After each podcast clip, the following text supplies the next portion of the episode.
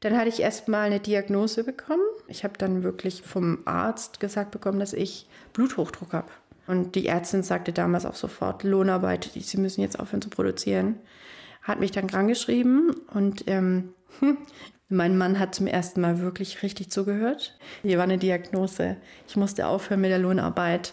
Und es war wirklich ernst. Also wirklich wichtig, jetzt mal zu stoppen und jetzt drüber nachzudenken, was wir jetzt machen. Ihr habt gerade Rebecca gehört. Rebecca ist Mutter von zwei Kleinkindern und erfolgreiche Videoproduzentin. Sie hat eine potenziell lebensbedrohliche Diagnose bekommen und muss danach ihr Leben komplett umstellen. Spoiler, die Lösung ist da nicht, dass sie ihren Job kündigt und nur noch Mutter ist, sondern mehr Gleichberechtigung in der Beziehung. Die Alltagsfeministinnen. Der Podcast für mehr Gleichberechtigung von RBB Kultur. Herzlich willkommen zur ersten Folge der zweiten Staffel. Herzlich willkommen. das ist so lange her mich, gefühlt, oder? Ja, ich freue mich total, dass es weitergeht. Und in der Zwischenzeit haben wir uns total über Post gefreut von euch. Wir haben ganz überraschende, ganz liebe Post bekommen. Zum Beispiel, liebes Team von Die Alltagsfeministinnen, wie schön zu hören, dass es weitergeht. Ich finde so viel Inspiration in eurem Podcast, mich auf neue Gedanken zum Thema Feminismus einzulassen und mich in vielen Situationen im Alltag mündiger und handlungsfähiger zu fühlen. Also geht runter. Mehr geht nicht, oder? Ich finde das ganz schön. Dieses, warum wir das hier machen, jetzt weitermachen können, das ist einfach richtig schön. Ja, weitermachen ist das Stichwort, weil wir werden wirklich weiter trainieren, ähm, wie wir den Alltag gleichberechtigter gestalten und verstehen lernen, warum es manchmal noch nicht so klappt. Überraschung, das liegt nämlich nicht immer nur an euch äh, oder euren PartnerInnen, ChefInnen, FreundInnen. Ungerechtigkeiten haben ja oft System und das wollen wir aufdecken und nachhaltig verändern. Wir, das bin ich, Sonja Koppitz und meine Lieblingstrainerin ah. in Sachen Feminismus, Johanna Fröhlich-Zapata. Ja, schön. Ich habe jetzt für die zweite Staffel auch wieder einen frischen Vorrat an Coachings aus meiner Alltagsfeminismuspraxis mitgebracht. Über 30 Frauen und Männer haben sich beworben. Elf waren in der Zwischenzeit schon bei mir. Und für die Stammhörerinnen in der Rubrik Feminismus to go ist in jeder Folge jetzt immer was zum direkt mitmachen. Wir gehen da in Interaktion, Sonja und ich. Und ähm, wenn es nicht sofort geht und du nicht am Handy direkt mitmachen kannst, zum Beispiel, oder am, am Steuer, wenn du gerade ähm, uns hörst, während du Auto fährst, bügelst, findest du die Übung sofort dann auch in den Show Notes. Das heißt zum Nachmachen. So als PDF, ne? Du hast genau. ja richtig immer so ein Zum Ausdrucken, ja. üben, anpinnen, verschenken. Das finde ich super. Ich will zu Hause einen Ordner anlegen, wo ich die dann einhefte, weil, naja, das flutscht ja auch mal so durch, weißt du? Dann vergisst es wieder zu üben oder was war jetzt eigentlich nochmal die ja. Übung des Tages und so weiter. Kommen wir zum heutigen Coaching. Wir haben ja schon Rebecca eben gehört mit ihrer lebensbedrohlichen mhm. Diagnose. Warum genau. fangen wir mit Rebecca an? Ja, Rebecca, genau, die haben wir jetzt an den Anfang gestellt dieser zweiten Staffel. Einmal, weil ihr Fall so total klassisch ist. Sie ist Mutter von zwei Kindern und stellt fest, oh, das habe ich mir alles ganz anders vorgestellt. Und man sieht, warum es sich so lohnt, was zu verändern. Also für alle Beteiligten, der Weg vielleicht nicht immer ganz einfach, aber es lohnt sich. Mhm. Was genau war denn das für eine Diagnose? Bluthochdruck also Gefahr, zum Beispiel für Herzinfarkt. Und das so jung, also mit Anfang 30. Sie hat äh, Blutdrucksenker verschrieben bekommen und eine Krankschreibung, aber der Blutdruck ging nicht runter.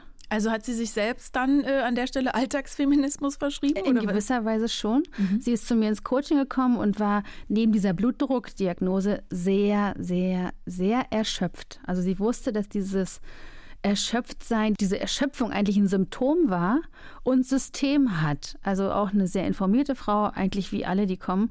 Und sie wollte schauen, wie sie innerhalb dieses Systems einen Weg finden kann, um freier, selbstbestimmter zu leben, neue Entscheidungen zu treffen, weil sie gemerkt hat, hier ist was Psychosomatisches mhm. am Laufen. Hast du noch ein paar biografische äh, Koordinaten für uns? Ich, ich ja, nicht genau, so ich kenne sie ja richtig gut. Mhm. Die ist eine sehr konsequente, eine großartige Person.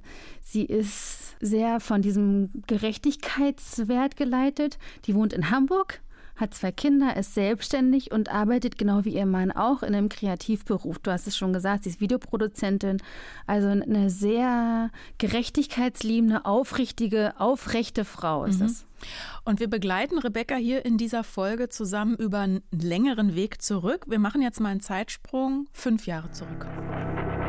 Vor der Geburt der Kinder waren wir in einer sehr feministischen, gleichberechtigten Beziehung. Mhm. Wir hatten ungefähr gleich gute Einkommen. Ich war auch damals schon selbstständig. Okay. Und dann schlittert man so rein. Wir sind so reingeschlittert. Erzähl mal. Okay, wir haben damals auch noch in den USA gelebt, ne? Das ist eh auch nochmal anders. Aber wir sind dann nach Deutschland zurückgekommen. Ich bin dann in Elternzeit für zwölf Monate. Mhm. Und mein Mann hat da seine Selbstständigkeit eigentlich so richtig aufgebaut, als wir wieder zurückkamen. Und das ging schön steil bergauf. So, ne? Er hat dann ganz große Kunden sich geholt und entwickelt, äh, ne, kam immer so als Heldheim, entwickelt jetzt tolle Software für ein großes Medienunternehmen. Und ich habe das natürlich immer mitgefeiert, aber schon im ersten Jahr war es so eine klare Unzufriedenheit auch von meiner Seite aus, weil der Wert von Care-Arbeit ja finanziell einfach nicht entlohnt wird. Und das Elterngeld, da wir davor auch gar nicht in Deutschland gelebt haben, war natürlich, also es war der Mindestsatz. Das heißt, mein Wert, den ich eingebracht habe, versus sein, war ganz schnell weit hinten. Wie habt ihr dann, weil du sagst, dann hat sich dieser Wert so ergeben, dieser unterschiedliche? Wie war das in eurem Fall? Wir haben da gar nicht drüber geredet. Ich habe gelitten, ich konnte das nicht benennen, mhm. weil ich das einfach nicht wusste, was macht mich denn jetzt so unglücklich so, ne? Ich, na, jeder denkt immer so, jetzt kriege ich ein Kind und das ist das Schönste, was kommt und ich wurde einfach unzufrieden, weil ich auch gerne arbeite. Also mir fehlte die Bestätigung aus der Arbeit, mhm. auch diese Selbstverwirklichung in der Arbeit und den Wert der Arbeit. Und ich hatte einfach das Gefühl, wertlos zu sein, weil ich mich ja nur um ein Kind kümmere. Und das macht mir nicht mal Spaß, das nonstop zu machen. Mhm. Das war schon ein ganz großes Dilemma für mich. Also über das erste Jahr konnten wir da auch fast nicht drüber sprechen. Mhm. Zumal dann das auch so selbstverständlich war, dass dann, na, die Frau macht ja daheim eh schon nichts, außer sich ums Kind zu kümmern. Mhm. Also kann sie auch noch den Haushalt machen, also kann sie auch noch das machen und das und irgendwas regeln und Rechnungen bezahlen. Und irgendwann hatte ich einfach alles auf dem Schreibtisch, mhm. plus immer noch ein Kind. Aber ich hatte keinen Wert, der irgendwie mhm. das. Wie schön, dass du das so offen auch mitteilst, weil ich glaube, du sprichst da gerade ganz vielen Frauen aus der Seele. Ja, das triggert mich auch immer noch. Ich merke auch immer noch, wie es so. Oh Mann, ich fühle da so mit mit Rebecca, ne? Also man hört ja richtig raus, die will was schaffen, gestalten, die arbeitet total gerne, fühlt sich dabei wertvoll und gesehen dann das Kind, das ist natürlich genauso Arbeit, sie fühlt sich aber richtig wertlos, weil Care-Arbeit gesellschaftlich einfach nicht so geschätzt wird wie große Projekte, dicke Gehaltschecks. Das ist ja ein Thema, das uns auch in Staffel 1 in Dauerschleife eigentlich beschäftigt hat. Care-Arbeit, also in Rebecca's Worten, sich ums Kind kümmern, Haushalt machen, Rechnung bezahlen und so weiter, ist unverzichtbar, aber eben unbezahlt. Genau, und der Wert misst sich in der kapitalistischen Gesellschaft, in der wir nun mal leben, an Geld. Mhm. Was ist meine Zeit wert, ist die große Frage. Mhm. Und unbezahlt heißt ja dann für Rebecca und ihren erwerbstätigen Mann, also von Rebeccas Zeit kann der Mann sich so viel nehmen, wie er will, so wie Luft, so all-inclusive Lebenszeitbuffet ja. oder wie muss ich mir das vorstellen? Das und auch immer wieder der Satz, den höre ich auch immer wieder von meinen Klientinnen, die hören vom Umfeld, na, das wolltest du doch so. Mhm. Vielleicht nicht so ganz direkt, aber so wie, ist doch schön. Hm. Als wäre die Sorge für Kinder und Pflegebedürftige also zum Beispiel ältere Menschen, ein Hobby oder eine reine Privatsache und das ist es nicht. Apropos Zeit, eine Beobachtung von Siri Hüstvedt in ihrem Essayband Mütter, Väter und Täter, da schreibt sie, in fast allen Mütterratgebern steht, Mütter sollten sich Zeit für sich selbst nehmen. Mhm. Self-Care, mhm. Dieser Rat bedeutet doch, dass man sich den Kindern, der Familie und all dem bereits ergeben hat. Also die Zeit der Frauen steht im Prinzip im Dienste anderer und ab und zu dürfen sich davon selbst mal dann auch was zurückholen, Abzwacken. abholen. Und umgekehrt heißt es in Väterratgebern oft, wenn du ein guter Vater sein willst, verbring freie Zeit mit den Kindern. Also anders gesagt, Männer oder Väter, denen gehört ihre Zeit selbst und wenn Sie wollen, können Sie statt ins Fitnessstudio zu gehen, diese Zeit auch mal wohlwollend anderen zur Verfügung stellen. Ich habe auch nochmal nachgeguckt, über wie viel Zeit wir hier eigentlich reden. Laut einer Studie des Deutschen Instituts für Wirtschaftsforschung sind Mütter mit kleinen Kindern 14 Stunden am Tag beschäftigt. Also wenn man jetzt Fürsorge zu der insgesamt erbrachten Arbeit dazu rechnet. Auch an erwerbsfreien Tagen erledigen Frauen ja einen Großteil der Hausarbeit und Kinderbetreuung. Ja. 14 Stunden pro Tag.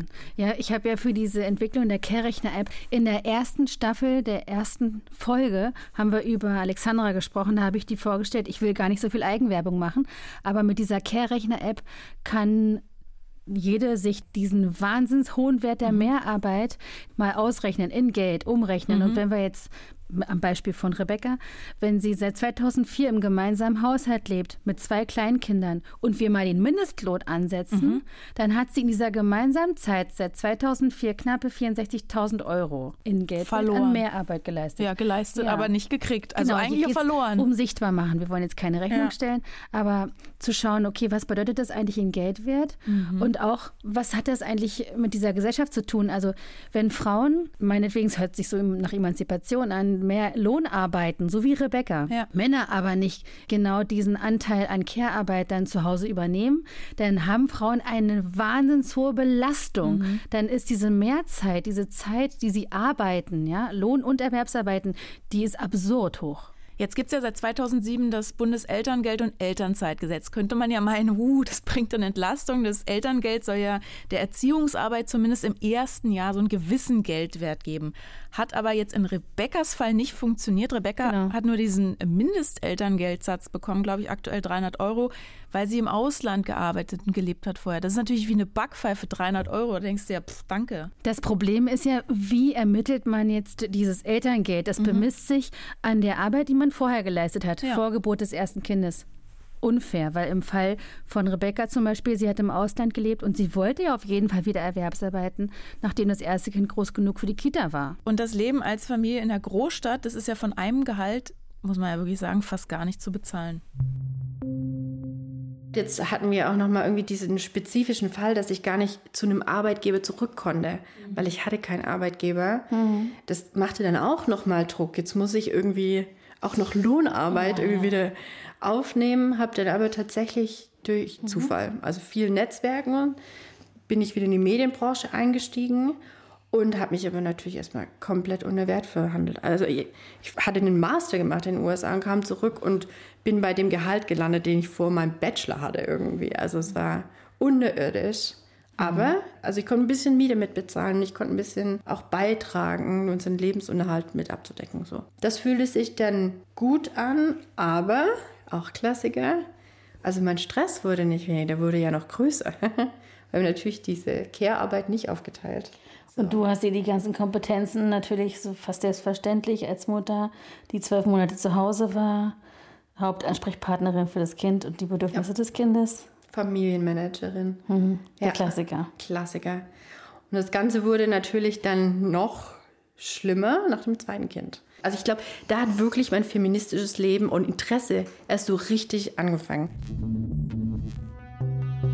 Da kriege ich gleich aber Blutdruck, weil eigentlich toll, ne? Wieder ein bisschen Arbeit, bisschen eigenes Geld, dann der Klassiker, das zweite Kind kommt und alles läuft weiter wie gewohnt. Rebecca als Familienmanagerin, bekommt sie da zum ersten Mal sowas wie ein ja, feministisches ja. Bewusstsein, dass was schief läuft? Total, das sagt sie ja auch. Und es ist wirklich so, dass die allermeisten Frauen zu mir ins Coaching kommen, nachdem das zweite Kind mhm. geboren wurde.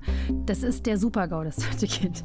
Was ich von Klientinnen höre, die ein zweites Kind bekommen, dieses Gegeneinander aufrechnen der Zeit. Wir hatten es ja gerade von Zeit und diesem Wert der Zeit, fängt hier beim zweiten Kind so richtig an weil es so viel Kraft bedeutet, dem anderen den Rücken freizuhalten, weil du dann für zwei Kinder zuständig bist und es einfach zu viel ist. Also eine Klientin hat es mal ganz toll ausgedrückt, wir sind, seitdem das zweite Kind da ist, wie zwei Ertrinkende, die sich aneinander festhalten. Um Gottes Willen. Oh Gott, Grüße aber auch an alle Zweitgeborenen, ne? Ihr werdet trotzdem geliebt. Muss ich an meine Schwester denken. Ähm, ja, aber äh, wir lachen jetzt, aber das ist ja so irgendwie, ähm, haben wir auch in der, in der, ersten Staffel schon oft gehört, Mann beziehungsweise in diesem Fall Frau schlittert da so rein. Das, aber so wie das Rebecca hier schildert, klingt sie eigentlich inzwischen ja, muss man sagen, wie ein Vollprofi, also sehr reflektiert, weiß im Nachgang ganz genau, wo die Stellschrauben gewesen wären. Ihr Fach simpelt ja da auf hohem alltagsfeministischen Niveau. Ja, inzwischen haben wir ja schon fast wirklich zwei Jahre Therapieerfahrung mit ihr. Also ich habe sie auch bewusst eingeladen, jetzt den Auftakt zu machen in der zweiten Staffel, weil bei ihr so sichtbar wird, ihr ist total klar auf Kopfebene, was da passiert mhm. und warum das ein Problem ist. Und sie erklärt so schön, wie sie dann, das zweite Kind ist geboren, trotzdem das Gefühl hat, dass sie für alles zuständig ist. Der Partner derjenige ist, der dann auswärts diese ganze Kohle ran schafft. Also wie passiert das eigentlich? Und sie erklärt das so schön. Deshalb wollte ich unbedingt, dass sie ins Coaching in den Podcast kommt. Also, weil sie auch so ein bisschen symptomatisch dafür steht, dass es nicht ihr individuelles Problem, Exakt. was nur sie betrifft, sondern das ist halt im System. Exakt. Ähm, kannst du dich noch erinnern, wie es ihr damals ging, als sie zum ersten Mal in deiner Praxis war? Ja, ausschlaggebender Faktor war wie bei einigen Corona. Also Rebecca und ihr Mann standen da plötzlich, wie viele Eltern, vor dieser Situation, dass plötzlich die komplette Betreuung zusammenbricht. Mhm. Und in ihrem Fall sieht man, dass die Situation, die vorher schon da war, eigentlich wie fast so zum Überlaufen gebracht hat. Das ist ja total nachvollziehbar. Ne? Kitas, Schulen zu, Eltern haben im Homeoffice gearbeitet, nichts mehr, wo man seine Batterie mal hätte aufladen können. Mhm. Das war ja auch für Menschen ohne Kinder schon kaum auszuhalten. Ne? Es gab damals auch diese richtige Elternwutwelle unter dem Hashtag Corona-Eltern, äh, hat Mareike Kaiser gestartet. Also da hat sich ja richtig was aufgestaut. Genau. Ja, und Rebecca zum Beispiel ist total aktiv, auch auf Instagram, mhm. aber hatte damals gar nicht die Kraft zu protestieren. Also sie war körperlich und psychisch total erschöpft, letztendlich eine, eine Erschöpfungsdepression. Und damit ist Rebecca ja nicht allein. Ne? Beim AXA Mental Health Report 2022 kam raus, Frauen litten in der Pandemie intensiver unter psychischen Folgeproblemen als Männer, Mütter wiederum stärker als Frauen ohne Kinder. Und ich habe kürzlich Beatrice Frasel interviewt. Die hat das Buch geschrieben Patriarchale Belastungsstörung, mhm. Untertitel Geschlecht, Klasse, Psyche. Ähm, Beatrice hat eine wiederkehrende Depression und als Geschlechterforscherin herausgearbeitet, welche Rolle dieses soziale Ungleichgewicht für psychische Erkrankungen spielt. Also patriarchale Belastungsstörung ist natürlich jetzt keine Diagnose, ne? Und für viele auch ein provokanter Titel. Meinst du, der passt hier auch so zu Rebecca's Fall? Der passt so gut, also absolut. Ich finde das Buch super. Ich habe es dabei. Und es beschreibt so gut, wie dieses vermeidbare Ungerechtigkeit im System vorherrscht, mhm. vermeidbar, und ähm, wie das Individuum darunter leidet. Also wie dieses Mehrarbeit, diese Mehrstunden, die Rebecca ja auch leistet, wie die zu der Erschöpfung führen. Und man dann in Psychotherapie oder sowas normalerweise, wenn es nicht Alltagsfeminismus ist, nur schaut, wie kannst du dich verbessern? Ja, ja, Steh doch einfach ein bisschen früher auf.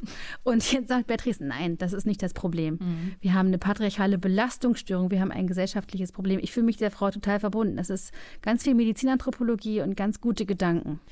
Rebecca hat ja am Anfang erzählt, ihr Mann und vielleicht sie selbst auch haben diese Symptome, die Rebecca hatte, erstmal nicht ernst genommen. Also erst eigentlich, als es messbare körperliche Symptome waren. Aber natürlich können auch Männer ja unter patriarchaler Belastungsstörung leiden. Voll. Eben, deren Mann darf nicht schwach sein, äh, der muss ableisten, die Familie versorgen und so weiter. So ein richtig harter Knochen sein. Da möchte ich auch nicht tauschen. Was habt ihr dann im Coaching gemacht, du und ja, Rebecca? Voll. Also Rebecca ist dann aus Hamburg immer wieder an den Wochenenden gekommen einmal im Monat nach Berlin zu mir in die Praxis. Und schon das war eine kleine Revolution, wie so eine emanzipatorische Auszeit. Ein Wochenende im Monat für mich. Und der Mann hat sich eigenverantwortlich um die Kinder gekümmert. Ne? Und ähm, ja, welchen Anteil habe ich daran? Was kann ich jetzt verändern? Das war so die große Frage auch. Also ich habe halt angefangen, die Muster zu erkennen, wie wir sozialisiert sind. Also ich habe halt früh gelernt, Verantwortung zu übernehmen. Eben habe auch zwei kleine Schwestern und war da ganz früh da und habe halt so das, was Frauen so machen. Dein Wert wird ja als Frau definiert, indem du alles stehen und liegen lässt, wenn du gebraucht wirst. Und dann guckst du, dass alle sich wohlfühlen und deine besten Freundin und der Nachbarin noch und da noch einen Kuchen backen und so. Also ich habe halt verstanden, dass es viel zu viel ist. Ich glaube auch, dass es ganz lange gedauert hat. Ich dachte immer so, ja klar, dann kommen die Kinder und die laufen nebenher. Aber dass es halt ein ernstzunehmender Batzen Arbeit ist, der auch Arbeit genannt werden muss. Und dann wusste ich auf einmal, warum ich so erschöpft. Ich war einfach nur erschöpft. Ne? Burnout gibt es ja so gar nicht. Es war eine Erschöpfungsdepression, die ich hatte. Während dieser Diagnose haben wir zum ersten Mal tatsächlich uns das alles angeguckt. So wie prozentual, wie viel an unserem Gesamteinkommen ist mein Verdienst versus sein Verdienst. Und was wir natürlich nicht wirklich jemals richtig ausgerechnet haben, ist aber auch, in welcher Geschwindigkeit sein Gehalt steigt eigentlich, dadurch, dass er so einen Vorsprung jetzt hat. Also ich habe das irgendwann mal gesehen, so ein Diagramm. Eigentlich in dem Moment, in dem Kinder auf die Welt kommen, geht einfach diese Gehaltsentwicklung bei Männern ja ganz normal weiter und die Frau fällt erstmal so richtig ab, ne? So, und dann entsteht ja so eine Differenz. Diese Differenz versuche ich natürlich irgendwie aufzuholen, wobei ich auch sagen muss, ich möchte gar nicht dahin kommen, wo er ist. Das ist gar nicht mein Anspruch. Aber ich will mindestens, und das war immer in mir, für mich und meine Kinder sorgen können.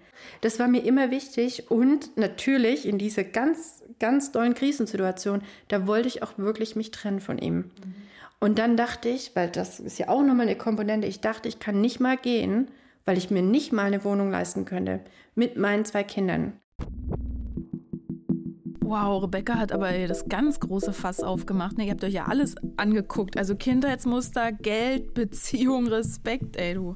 Ja, und der Mann kam in die Praxis. Mhm. Der kam nach drei, vier Monaten dazu und wir haben uns zusammen angeschaut, wie kann jetzt eine Neuverteilung dieser mhm. Care-Arbeit, der Fürsorge an den Kindern und Haushalt, wie können wir das neu gestalten, sodass Rebecca auch Zeit hat. Was ist denn das für ein Typ? Weil ich verbiete mir die ganze Zeit diesen Gedanken, Mann, muss das ein Arschloch sein? Ist er natürlich nicht, weil Rebecca das, ja nicht ohne Grund mit ihm zusammen ist. Aber was ist denn das für ein Typ? Das ist ein ganz rationaler Mensch der die Dinge verstehen muss. Mhm. Und das hatte er bis vorher nicht. Der hat diese Diagnose auch äh, ja, davon erfahren und ist aus allen Wolken gefallen mhm. mit dem Bluthochdruck und hat verstanden, okay, wir müssen was ändern. Und bei ihm ist dann, wie soll ich sagen, der Groschen gefallen, das Bewusstsein war da, es geht nicht nur um meine Frau, es geht um die emotionale Gesundheit der ganzen Familie, ja. auch um meine. Aber krass, dass das erst so gesundheitlich eskalieren muss, ne? Das mhm. passiert ganz häufig. Mhm. Aber nicht nur für den Mann. Mhm. Ganz viele Frauen brauchen die Diagnose, ja. um zu merken, oh, irgendwas muss ich verändern. Ich muss den in Schutz nehmen. Mhm. Weil ähm, viele Frauen kommen erst mit der Diagnose, nach Geburt des zweiten Kindes, anstatt schwanger aufzukreuzen und zu sagen, Johanna, ich wollte schon immer mal darüber nachdenken, ganz entspannt, wie wir das machen wollen mit der Aufteilung mhm. der Care-Arbeitszeit, ja. Mein Motto, ohne Trennung zur gleichberechtigten Partnerschaft. Also es gab einen hohen Leidensdruck und diese Trennungsangst, dieses Ich bin unzufrieden, was machen wir, die ist total berechtigt und die ist absolut kein Einzelfall jetzt im Fall von Rebecca. Sie fragt sich ja auch, wie kann ich das machen? Ich möchte mit diesem Mann zusammenleben mhm. wollen. Mhm. Ich möchte mich immer wieder frei entscheiden können. Und sie hat sich ja nicht getrennt, ganz im Gegenteil. Riesenumdenken, auf jeden Fall. Und da er jetzt so viel mehr an Care-Paketen übernimmt, wertschätzt er sehr wohl sehr viel mehr, wenn ich mal was übernehme. Ne? Wenn ich dann mal ihn jetzt ausschlafen lasse, zum Beispiel morgens, weil ich weiß, okay, er hat jetzt einen harten Abend und hat irgendwie noch lang gearbeitet. Das gibt es nicht mehr. Das, also er wacht immer auf und sagt, mega cool, dass du mich ausschlafen hast lassen. Weil er genau weiß, ich halte ihm jetzt den Rücken frei. Und andersrum natürlich auch. Er tut es auch für mich. Und das ist total schön. Es ist ganz viel Wertschätzung. Wir haben viel liebevolleren Umgang miteinander. Genau, das geht auch noch in andere Richtungen. Wir haben natürlich viel besseren Länge, ne? Sex. Aber tatsächlich, da ich, also Wertschätzung ist da in unserer Beziehung. Und er weiß auch, er muss mir auch den Rücken frei halten für Freizeit, weil wenn ich Freizeit habe und Zeit habe für Sport machen oder mich mit meinen Freunden zu treffen, also auch alles, was nicht Arbeit ist, also keine Care-Arbeit und keine Lohnarbeit, dafür muss auch Zeit sein, weil dann bin ich bei mir, dann fühle ich mich und dann fühle ich mich wohl und dann kann ich heimkommen und dann können wir auch Sex haben. So, ne? Also ich habe wieder Zeit, mich darauf einzulassen überhaupt. Das heißt, alle profitieren zum Schluss davon, auf mhm. allen Ebenen. Der Sex ist auf einmal besser, das erklären wir mal noch genauer, Johanna. ich muss gerade an dieses Buch denken, diesen Buchtitel, Warum Frauen im Sozialismus besseren Sex haben. Ach so, weil es gerechter verteilt ist alles, oder was? Genau, ich persönlich glaube, dass innere Freiheit eine gute Zutat für guten Sex ist. Oh weil dann gibt es wahrscheinlich nachher noch kind, ich kind Nummer drei bei Rebecca. Gastbeitrag geschrieben, glücklichere Paare und mehr Sex für alle. Aha. Ich hatte noch nie so viele Zuschriften danach. Es ist auch ein gutes Lockmittel. Aber das ja hier nochmal gesagt, ne? Rebeccas Fall ist ja jetzt an diesem Punkt kein typisches Podcast-Coaching, wie ihr es sonst hier gewohnt seid. Das ist ja quasi Alltagsfeminismus im Zeitraffer, den wir hier hören. Also ein Musterbeispiel, wie es laufen kann, wenn Mann, Frau konsequent eben an diesen Herausforderungen arbeitet.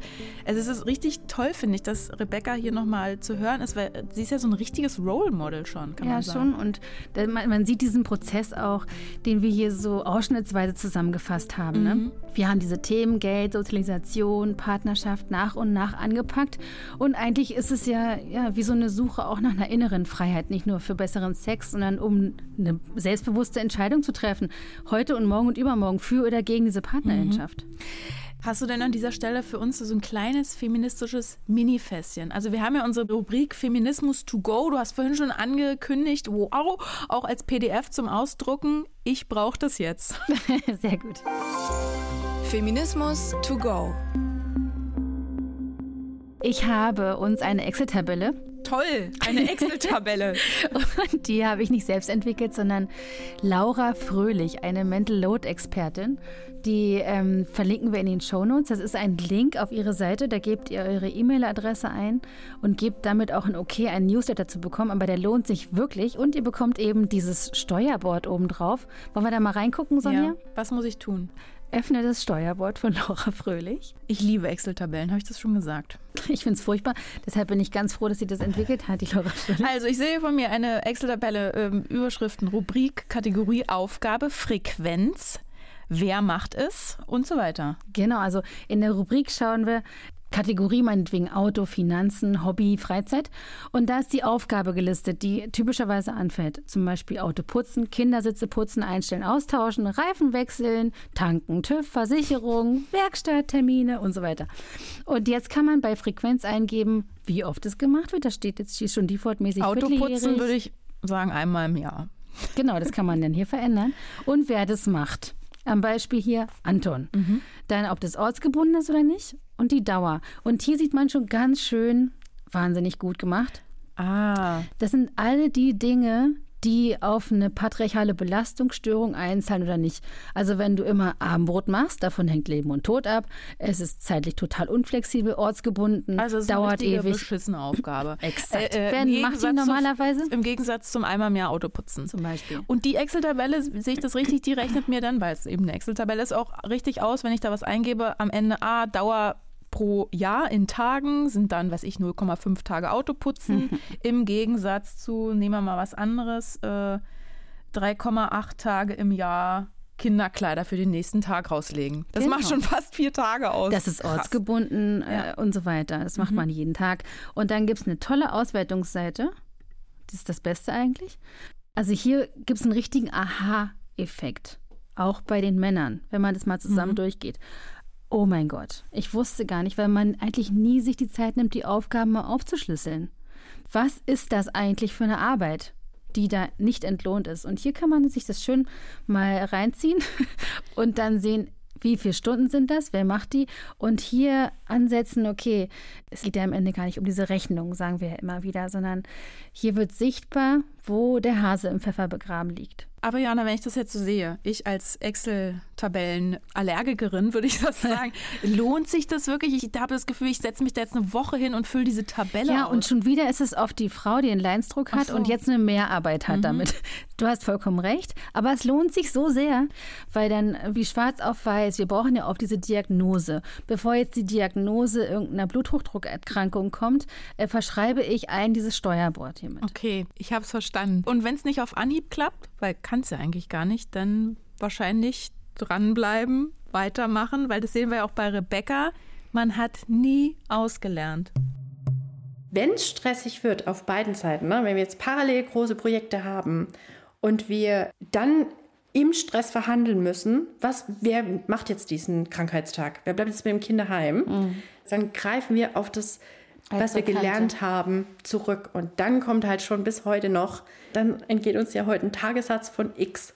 Und da wird es dann immer tricky. Und da müssen wir uns dann immer daran erinnern, nee, der wirkliche Wert ist die Zeit an sich. Zeit ist die neue Währung, nicht das Geld an sich. Meine Zeit ist genauso viel wert wie deine Zeit, egal womit ich die jetzt fülle. Ob das Lohnarbeit, Care-Arbeit oder Freizeit ist.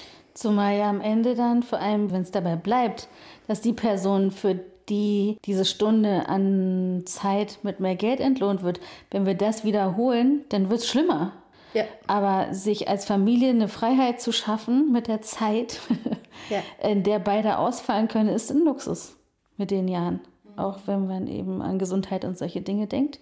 Das finde ich ist noch ein Argument. Und auf der anderen Seite auch die Frage nach dem Sterbebett. Wie viel Zeit möchtest du auch als Mann mit der Familie verbracht haben? Oder was ist eigentlich wirklich wichtig? Und am Ende sind es 24 Stunden in deinem Leben und 24 Stunden in meinem Leben. Wie haben wir die sinnvoll gefüllt, so dass wir zum Schluss sagen, ach, eigentlich hätte ich ein schönes Leben. Na, also wir haben jetzt Momente, was total, ich kriege immer eine Gänsehaut, wo mein Mann nach zum Beispiel einem verlängerten Wochenende zurückgeht zur Arbeit. Dann, ne, also es war vorletzte Woche so, war montags das Kind krank und ich sagte, ach cool, ich kann das mir gerade leisten heute. Ich bleibe jetzt mal daheim. Und er rief dann aus der Arbeit an und sagte, ich vermisse euch total. Ich bin ganz neidisch, dass du jetzt gerade so ne, mit den Kindern irgendwie Zeit verbringst. Und das war undenkbar vor eineinhalb Jahren oder vor einem Jahr als ich quasi, als wir in diesem Dilemma drin steckten. Ich danke dir für dein Vertrauen. Danke euch. Ja, Moment, danke. Ich bin jetzt gedanklich eigentlich noch gar nicht richtig fertig mit dem Fall. Also Rebecca und ihr Mann verdienen ja beide so gut, dass sie sich diesen Shift in Care-Arbeit und Erwerbsarbeit leisten können. Inwieweit ist denn Gleichberechtigung eigentlich Luxus? Ja. Ja, also ganz ehrlich, Gleichberechtigung ist Luxus, seien wir ehrlich. Mir ist bewusst, dass Gleichberechtigung auch ein Privileg ist. Also wenn eine Familie, in der das größte Problem der Kühlschrankinhalt mhm. ist am Ende des Monats, ja.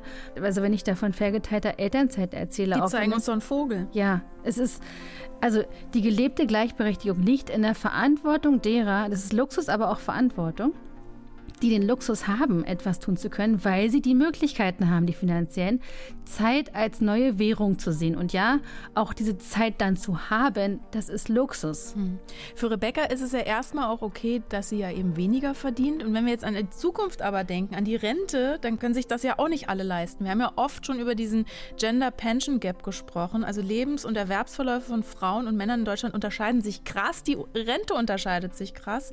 Frauen unterbrechen ihre Erwerbsarbeit häufiger und länger, arbeiten im Durchschnitt weniger Stunden pro Woche zu niedrigeren Löhnen und sind häufiger von Altersarmut betroffen. Also was tun? ja, genau. Wir haben ja jetzt extra Rebecca genommen mhm. an den Anfang, um zu sehen, das ist ein Paradebeispiel. Man kann innerhalb dieser Rahmenbedingungen wirklich einen individuellen Weg finden und Umgang mit diesen patriarchalen Unwägbarkeiten. Wir haben jetzt hier diesen Appetit haben Rebecca sozusagen extra hingepackt, um ja, um zu zeigen, wenn wir das mitdenken, diesen Kontext, dann kannst du trotzdem ganz viel machen. Mhm. Also mein Fazit wäre dann, lasst euch nicht entmutigen, äh, wenn ihr noch mittendrin steckt, zum Beispiel in der Phase der Überforderung und jetzt gar nicht wisst, wo ihr anfangen sollt. Also sich eines Problems, einer Herausforderung erstmal bewusst werden, ist ja oft der erste Schritt und so fast der schwierigste, würde ich sagen. Also guckt genau hin, wie es euch geht, hinterfragt Muster, hinterfragt Systeme und wir versuchen euch mit Antworten, Tricks ja, und Trainings zu helfen, das alles zu teilen. Das war's für heute mit euren Alltagsfeministinnen. Ähm, die gibt es jetzt übrigens auch im Radio. Wow. Im Radio drin. Immer sonntags um 17 Uhr liefert euch unsere Kollegin Michaela Gericke gesellschaftspolitische ja, Hintergründe rund um unsere Coachingfälle und feministischen Herausforderungen, die wir hier so beackern, in RBB Kultur. Und Podcast gibt es natürlich nächste Woche wieder. Wen haben wir da? Antje. Also ich freue mich total auf Antje. Sie ist Bestatterin ist ihr absoluter Traumberuf. Sie hat schon als Kind mit Puppenbeerdigung gespielt, aber als sie dann nach der Ausbildung angefangen hat, war sie total enttäuscht. Als Frau wurde sie immer auf die Blumendeko reduziert. Also diese große Zeremonie, dieser mhm. Gig der mhm. Beerdigung, den haben dann ihre Kollegen, die männlichen Kollegen gemacht. Dieses schwere Sarg tragen und sich dieses, das haben sie aber toll gemacht, abholen. Also ein ganz toller Fall. Sexismus als Bestatterin. Mehr dazu nächste Woche. Ich entlasse euch aber nicht, ohne vorher noch ein bisschen an euch rumzubaggern. Bitte teilt unsere Folgen, äh, empfehlt uns weiter. Wir sind wieder da, erzählt's allen. Macht das, was man im echten Leben nicht macht. Bewertet uns richtig hart, ja. Gebt uns Sternchen, Herzchen, Umarmung. Äh, da freuen wir uns. Und dann hören wir uns nächste Woche Dienstag wieder. Ich freue mich drauf. Tschüss. Tschüss. Die Alltagsfeministinnen. Der Podcast für mehr Gleichberechtigung. Eine Produktion von RBB Kultur für die ARD.